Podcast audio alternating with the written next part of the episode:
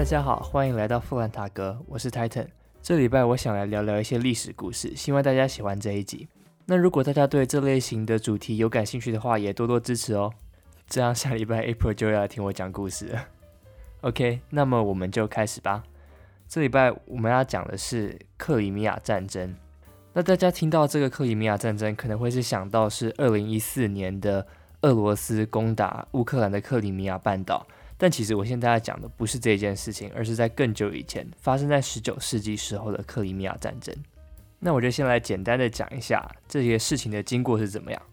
所以克里米亚战争它发生的时期是在一八五四年到一八五六年之间。虽然这个战争短短的只有两年，可是参加的国家有法国、英国、奥地利、萨丁尼亚王国以及两个主角俄罗斯和奥图曼帝国。那这场战争就像所有战争一样，开始都是因为只是一个借口而已。在十九世纪当时，奥图曼帝国其实它占领了非常大片的土地，从现在的罗马尼亚到撒哈拉沙漠北部的土地，全部都被奥图曼帝国占领。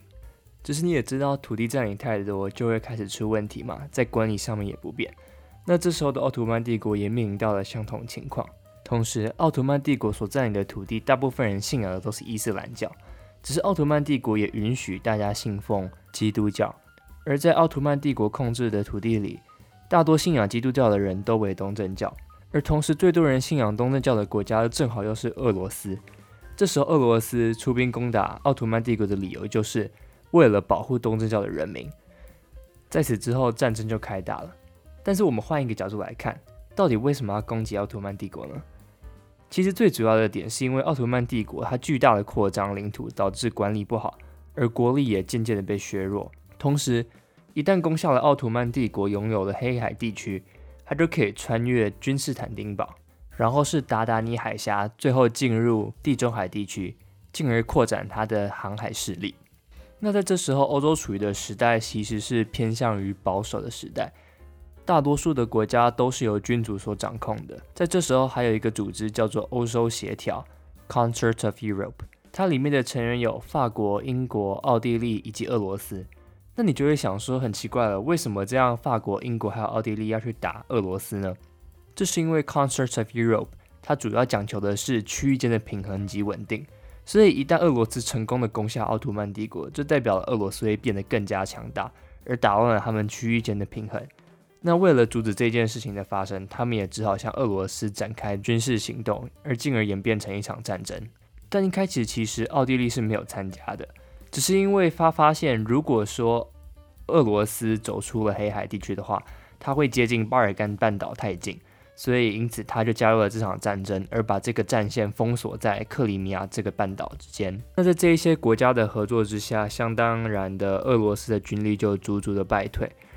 而在这之后，又加入了另外一个国家，是萨丁尼亚王国。在这些国家全部的加入之下，最终俄罗斯战败。而在一八五六年签下了巴黎条约，这代表俄罗斯的船不能走出黑海，以及不能拿走君士坦丁堡的地区。而同时呢，克里米亚战争又被称为了第一个现代的战争，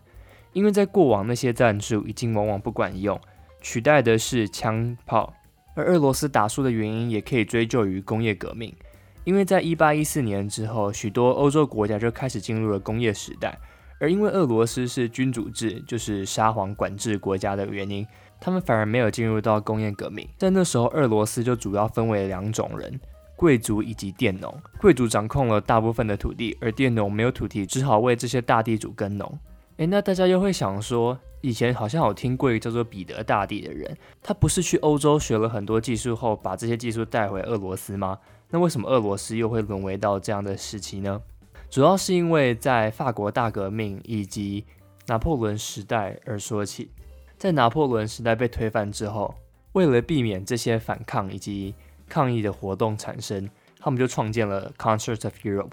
那这个组织主要的作用就是把这些所有的反抗活动用军事的方法压制下来，所以让一些新的想法，比如说民族主义、社会主义、自由主义这些等等的，没有办法在欧洲发展，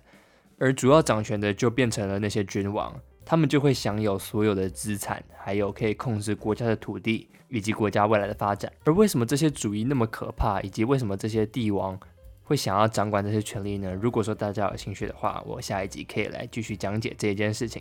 只是让我们回到这个克里米亚战争上，刚刚已经说过了，法国跟英国去攻打了俄罗斯。从这件事情上，我们就会看到另外一个面向，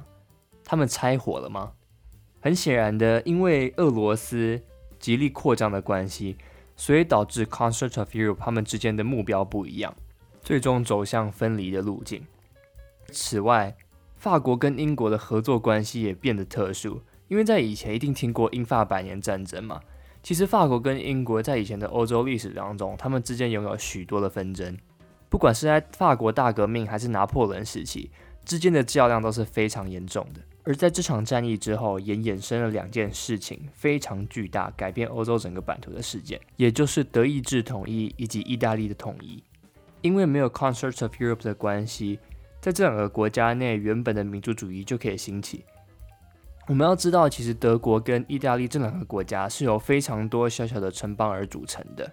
在以前文艺复兴时期的时候，意大利就是很多的小城邦，同样的德国也是。刚刚稍微提到的萨丁尼亚王国，就是促成意大利统一的重要因素。同样的这个故事，我们就有机会再跟大家来说说吧。而在俄罗斯战败之后，也让当时的沙皇亚历山大二世重新开始要整顿这个国家，从重新编制国家的行政系统、释放佃农，这几个都是他重要改革的项目。但这样的改革并不足以满足俄罗斯的人民，同时这也产生了虚无主义。俄罗斯的人民觉得这样的改革其实完全没有办法帮助到整个国家。亚历山大在所做的事情也只是重新的编组他的专制主义国家而已。亚历山大二世的结尾就在俄罗斯的极右派民意党所发起的反抗中结束。亚历山大二世被人家。丢炸弹，所以他在车子上被暗杀了。那我是有稍微查一下资料，是讲民意党这个组织到底是什么啦？它上面写说是一个右翼恐怖组织，只是因为当时什么叫做恐怖，什么叫做不恐怖，其实有点难定义。在十九世纪的欧洲，所谓的激进主义就是 liberalism、跟 socialism 还有 nationalism，在更后面的话还会出现 communism。但其实，在现在的角度观点看来，这些 radical 的一些想法其实并没有那么的激进，反而只是对于我们现在非常稀松平常的一件事情而已。比如说，他们所谓的 radical 诉求会包含是，呃，大家都有投票权，不管是男生还是女生，或者是你有言论自由啊，你有宗教上的自由。还有，你可以拥有你自己的私人土地，或者是对社会主义而言的话，就是大家可以拥有相同的福利，以及国家利益要摆在个人利益之上之类的。好，那就让我们来总结一下吧。所以，经过克里米亚战争之后，欧洲的保守主义渐渐的走向了一个尾声，而进而兴起的是民族主义，也就是为什么一些新的欧洲国家会产生的缘故。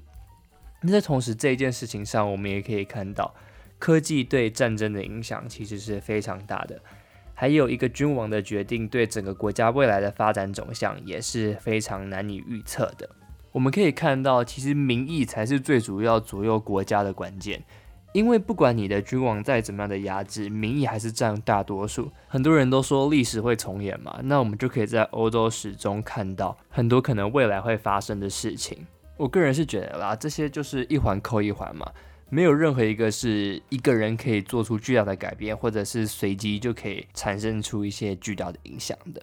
那么不知道大家在听完克里米亚战争后有什么样的想法呢？如果说对相同的主题有兴趣的话，就欢迎在我们的 IG 上跟我说一声。然后呢，我们下礼拜或者是下下礼拜，或者是呃有机会的话，对我就会继续的讲下去嘛。反正我今天挖了两个坑，就是。呃，意大利以及德国的统一，还有为什么那些君王非常的害怕这些新兴主义的产生？OK，那这礼拜就到这边差不多喽，大家再见，拜拜。